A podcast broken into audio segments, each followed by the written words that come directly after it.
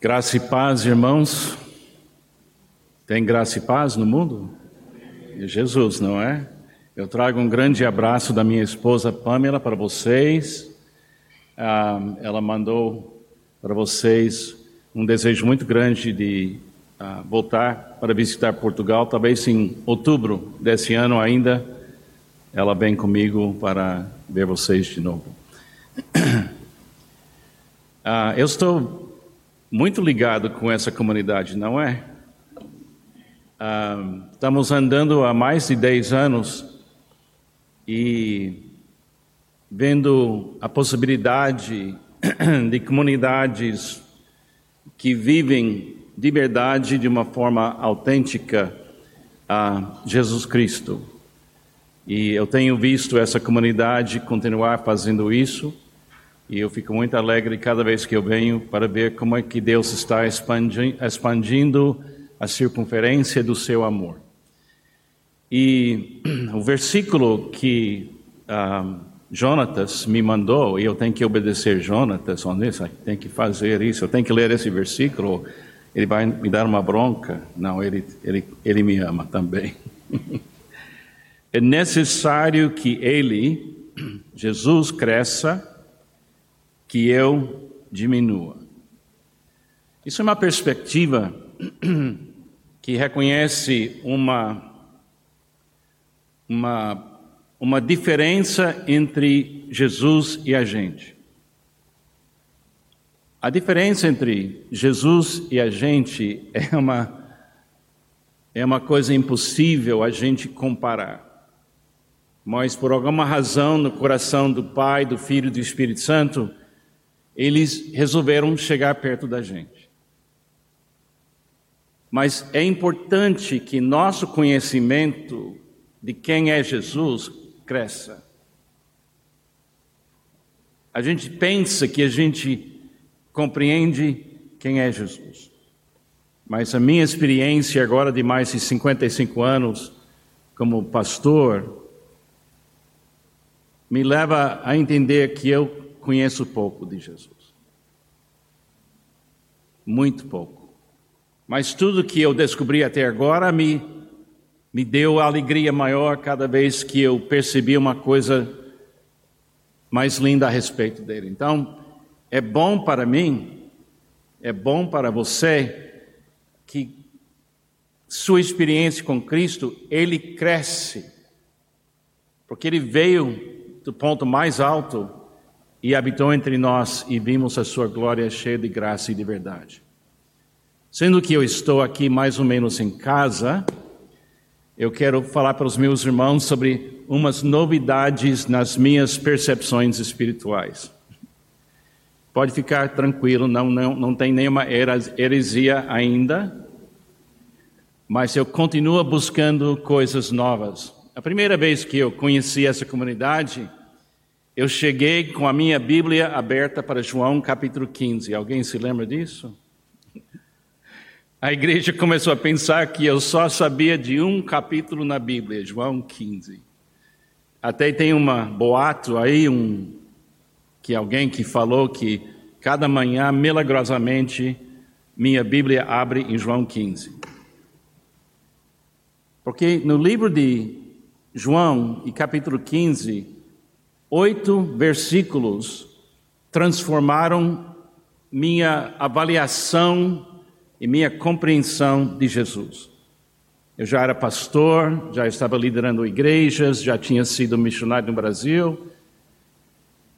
E eu tinha um treinamento muito bem feito e eu tinha todo tipo de plano e visão da espiritualidade, da recuperação, da ação da igreja. E de repente, numa noite escura da minha alma, pior momento na minha vida como pastor, Deus me levou para João 15 e abriu os meus olhos da riqueza que existe quando você entenda que Jesus é tudo que Deus tem para você, ou tem por você, e exige de você. Ele é a videira verdadeira. Ele é tudo que Deus tem para você. E ele tudo que Deus exige de você. E aqueles oito versículos transformaram minha maneira de olhar para crentes, para discípulos de Jesus. Eu fui treinado a olhar a congregação na minha frente como se fosse um projeto de conserto ou de cura.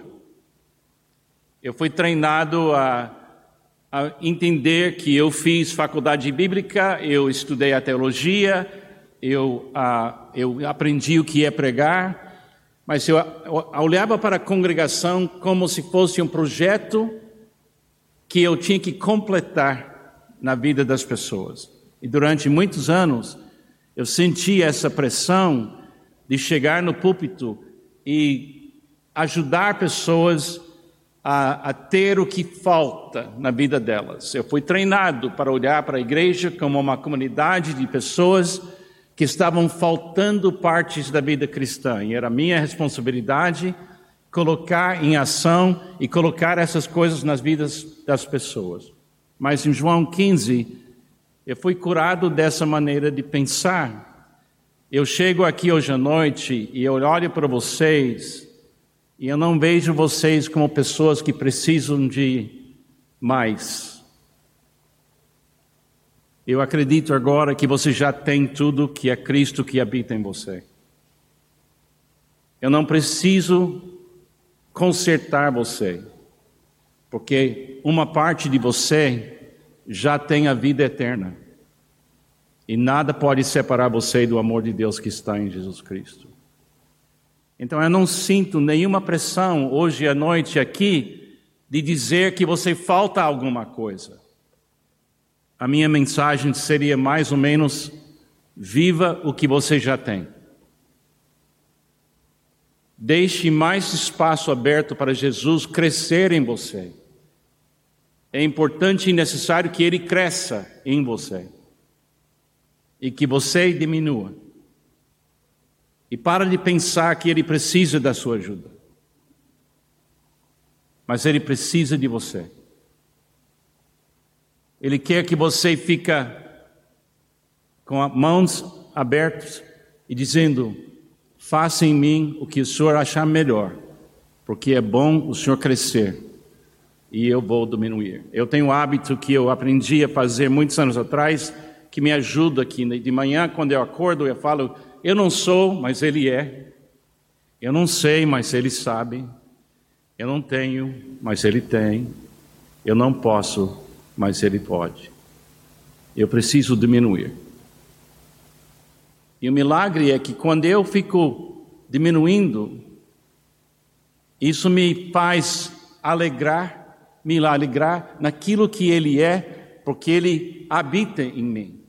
Então, se Ele crescer, de uma certa forma, eu vou crescer com Ele. Eu vou compreender quem Ele realmente é. Agora para a parte nova e a Cane, se eu falar alguma coisa errada depois, você me manda um e-mail alguma coisa. Mas eu vou, com, vou confiar que vocês vão ter um pouco de paciência comigo. Durante muitos anos, eu tenho tentado um, compreender as palavras de Jesus quando ele falou que ele trouxe palavras do Pai para nos dar. Ele, ele trouxe do Pai as palavras. E eu nunca entendi exatamente por que Jesus precisava trazer as palavras para nós. Se lembra em João capítulo 17, que ele falou para os seus discípulos, e ele estava orando, ele fala: Pai, eu dei as palavras que o Senhor me deu, e seus, esses, os meus, que o Senhor me deu, eles receberam as suas palavras. Eu busquei na teologia uma lista dessas palavras e eu busquei compreender por que ele trouxe essas palavras, qual foi a função das palavras que ele disse que ele trouxe. Na grande uh, comissão, ele disse: toda autoridade foi me dada nos céus e na terra, e de faça discípulos, ensinando-os a obedecer tudo que eles lhes tenho falado, aquelas palavras. E eu tentei achar na minha mente uma maneira de entender qual é a importância dessas palavras que Jesus trouxe. Qual é o benefício para nós? Recentemente, Deus me levou para Gênesis capítulo 1. Em Gênesis capítulo 1, se lembra a história da criação? O caos estava sobre esse planeta, nesse lugar. E Deus queria trazer seres humanos aqui que Ele ia criar, a humanidade não existiu ainda.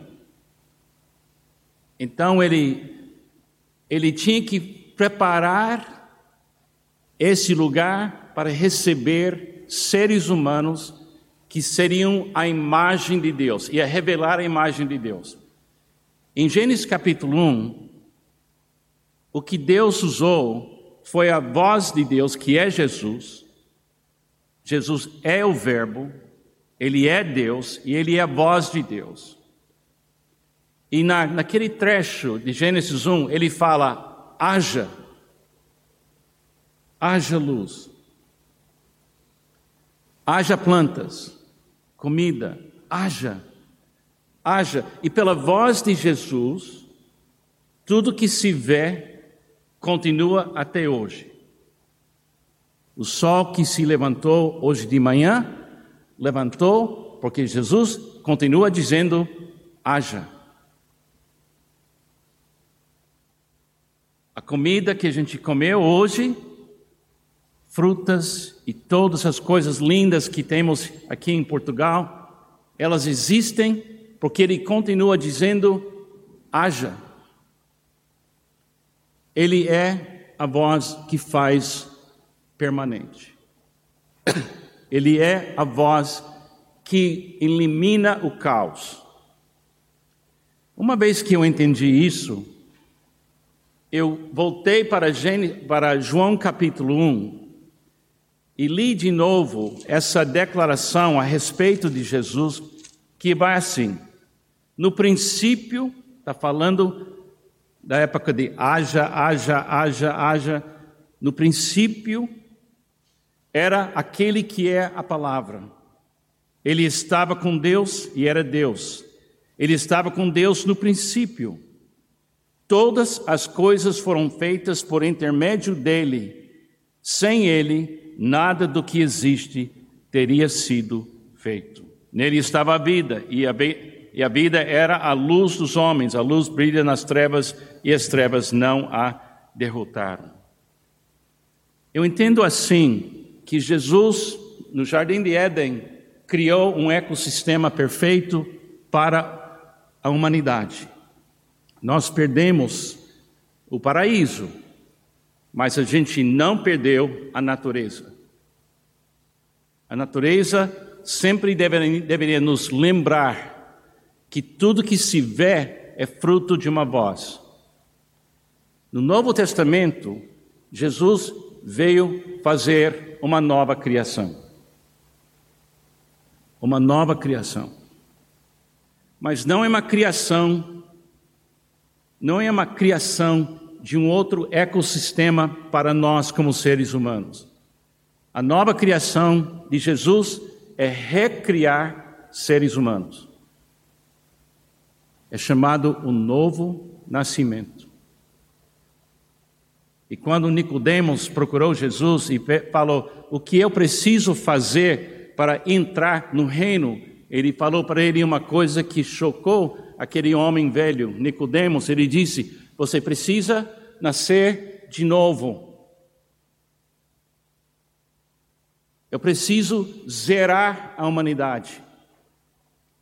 Eu preciso que a humanidade entre em arrependimento e confessar que eles não conseguem fazer ou ser a humanidade que Deus tinha em mente. Então eu entendi, eu estou entendendo e tem me ajudado a compreender que Jesus trouxe palavras. Palavras. E essas palavras podem nos recriar. Eu acho que a minha experiência com João 15 foi um pedacinho do poder dessa recriação. Eu acho que o fato que ele me deu uma pequena porção das suas próprias palavras, onde ele diz: Eu sou a videira verdadeira, meu pai é o agricultor, vocês são os meus ramos, e vocês precisam dar fruto, que não dá fruto não vai entrar nessa nova criação, mas aquele que dá fruto vou poder podar, uh, podar. E ele também disse uma coisa interessante: vocês já estão limpos pelas palavras que lhes tenho falado. Aí ele continua e ele fala: se você permanecer nas minhas palavras, vocês vão poder conversar com Deus e falar o que é que você quer, e Ele vai te ouvir e, e responder. 28 anos atrás, Deus me deu uma pequena amostra do poder das palavras de Jesus, quando Ele diz em João 15 para mim: haja fruto haja amor. E eu comecei a amar. Nesses últimos 28 anos, eu amei tanto que pessoas me falam, chama agora o pastor fofinho. A minha esposa sempre completa, mas ele ainda é perigoso.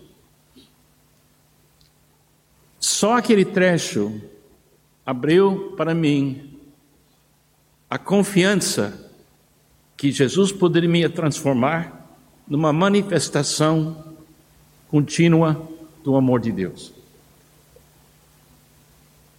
Nos últimos sete, oito anos, Ele me deu uma outra abertura na minha vida espiritual e me levou para o Sermão do Monte através de um autor chamado Stanley Jones, e Stanley Jones, que era missionário na Índia, 55 anos, eu recebi um livro que ele escreveu chamado Cristo na Monte, ou Jesus no, no Monte.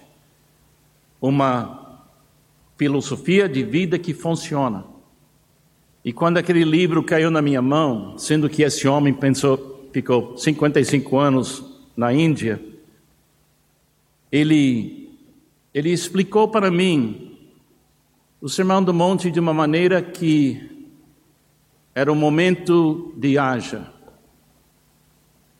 Haja bênção, Carlos. Bem-aventurados nove vezes. Bem-aventurados, bem-aventurados, bem Haja bênção, Carlos. Depois ele disse: haja luz. E disse para mim: você pode ser luz. Aí ele me falou também: haja sal.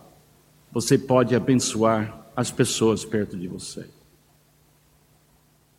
Aí ele continua, continua, continua me impactando e me mostrou que o caminho estreito no Sermão do Monte, ela é o poder da gente poder andar nesse caminho estreito, é a voz de Jesus. É importante que ele cresça e eu vou diminuir. Eu entendo que eu não posso, eu não sei, eu não tenho. Mas eu me alegro no fato que Ele resolveu me recriar.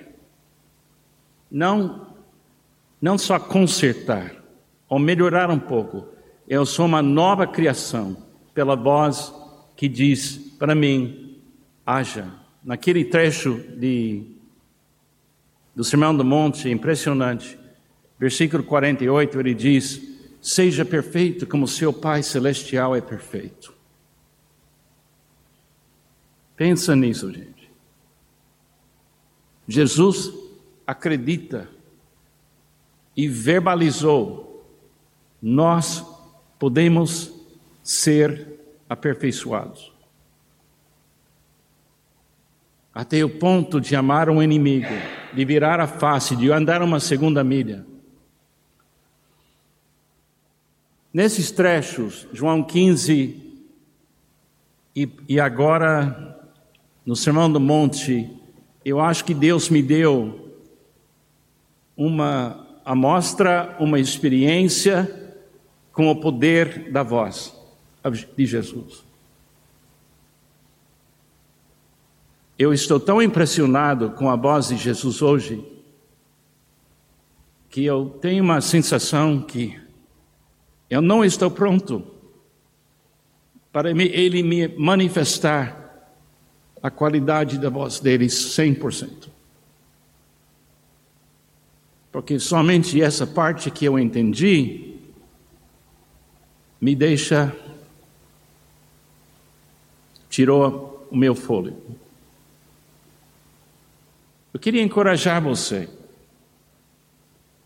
a compreender alguma coisa que Deus tem me mostrado na minha vida. Nós somos seres de palavras. O ser humano vive de palavras. Eu estou casado com a Pamela há 52 anos. E meu casamento é uma longa conversa. Eu liguei para ela ontem à noite, vou ligar hoje à noite pelos FaceTime. E a conversa vai assim: Como foi seu dia? Alguma coisa quebrou em casa? Teve um problema com algum filho? Como está a sua saúde? A pessoa vai me buscar no aeroporto amanhã, quando eu chego no Brasil. Parece uma coisa rasa, mas não é. Porque eu estou conversando ela sem parar. 52 52 anos. E a razão por que eu posso conversar com ela é que ela não mente. Ela tem intenções boas. Agora, imagine o poder que a gente ganha se Jesus cresça em nós e a gente deixa a voz dele ser a voz. Tem uma palavra que eu estou tentando aprender a falar em português, eu estou pedindo para dom de línguas neste momento agora. E hierarquia. Entendeu o que é? Uma hierarquia de vozes. Eu quero deixar esse pensamento hoje à noite com vocês. Eu já falei sobre o poder da palavra de Jesus. Haja na nossa vida, que é a nova criação. Mas eu descobri que eu preciso ser ciente da hierarquia das vozes na minha vida. É claro que nessa hierarquia de vozes tem a voz da Pamela. E ela está alto na minha vida. Tem as vozes dos meus filhos, noras, genros, e onze netos. Eu tenho muitos amigos. Eu tenho uma família grande, irmãs e outras pessoas. Mas essas vozes precisam diminuir. E a voz de Jesus tem que ocupar o ponto mais alto da hierarquia das vozes que eu vou ouvir.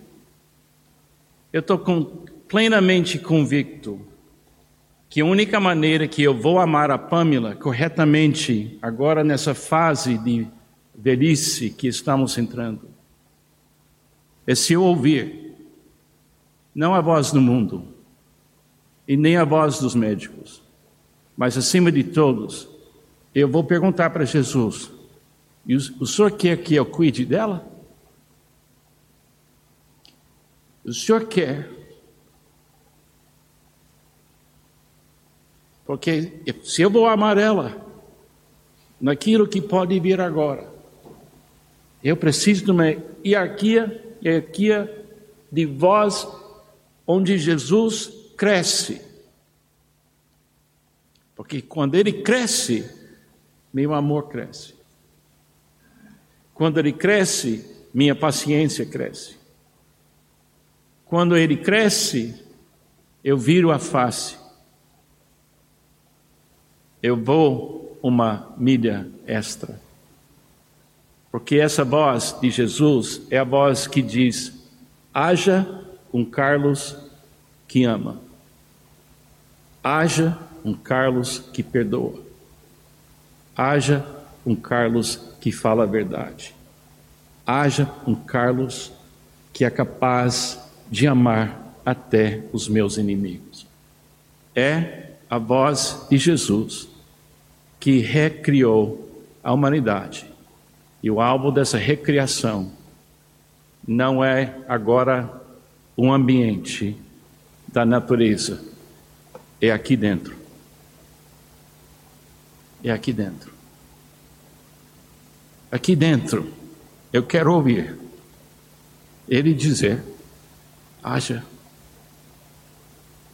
Porque a voz dele não tem poder que pode impedir. Então, para essa amada igreja, vocês pensem nisso. Se tem alguma coisa que eu estou dizendo que você acha que não combina, pode me falar, porque eu confio nas suas vozes também.